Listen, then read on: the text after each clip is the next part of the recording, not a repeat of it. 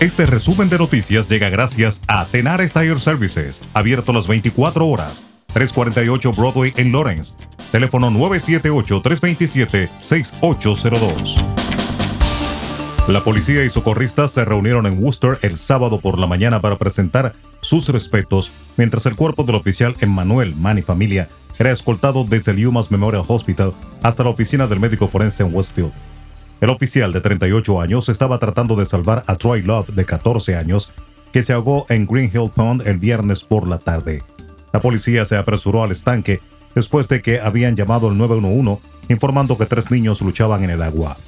El departamento de policía de Worcester ha perdido a un hermano, amigo y compañero, dijo el jefe de policía Steven Sargent. La ciudad de Worcester ha perdido un héroe. El oficial familia deja atrás a su esposa Jennifer, un hijo y una hija. Más de 8 millones de dosis de la vacuna contra el COVID se han administrado en Massachusetts, según el informe diario de vacunas del estado del pasado sábado. En total se han administrado 8 millones 61.278 inyecciones. Nuestro objetivo es llegar a 4 millones de personas completamente vacunadas. Creemos que podemos llegar más adelante este mes, dijo el gobernador Charlie Baker. La tasa de desempleo nacional en Estados Unidos descendió en mayo tres décimas hasta situarse en el 5,8%, la primera vez que se coloca por debajo del 6% desde el inicio de la pandemia, según los datos anunciados por la Oficina de Estadísticas Laborales.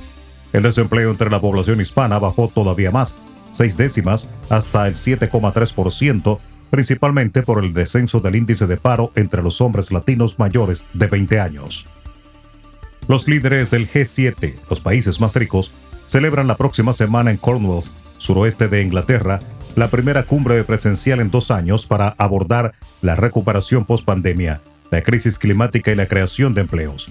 Entre el 11 y el 13 de junio, los líderes de Estados Unidos, Reino Unido, Francia, Alemania, Italia, Canadá y Japón, junto con la Unión Europea, se darán cita cerca de la localidad de San Yves en medio de estrictas medidas de seguridad. El académico Arturo Cruz se convirtió este sábado en el segundo aspirante opositor a la presidencia de Nicaragua en ser arrestado en menos de una semana, cuando faltan cinco meses para unas elecciones en las que el gobernante Daniel Ortega busca su tercera reelección consecutiva. Cruz fue detenido por agentes de la Policía Nacional en el Aeropuerto Internacional Augusto C. Sandino cuando regresaba de una gira por Estados Unidos. El presidente de Colombia, Iván Duque, anunció este domingo una profunda transformación integral de la policía, enfocada en fortalecer la política de derechos humanos después de las denuncias de uso desmedido de la fuerza en las protestas del último mes. Quiero compartirles a todos ustedes y al pueblo colombiano lo que se constituirá en una modernización del Ministerio de Defensa y en una transformación permanente de nuestra Policía Nacional, dijo el jefe del Estado en una ceremonia de ascensos de la policía en Bogotá. En República Dominicana, el presidente Luis Abinader dijo que el gobierno no pretende obligar a nadie a vacunarse, y que prefiere hacer todo lo posible para convencer a la gente de que debe protegerse a sí misma y a los demás, y afirmando que no van a cesar hasta que todo el pueblo dominicano esté vacunado. En cuanto a la variación del toque de queda, Abinader dijo que todo depende de lo que indiquen los datos estadísticos, ya que aunque la letalidad en República Dominicana se mantiene por debajo de la mayoría de países de Latinoamérica, la positividad ha aumentado.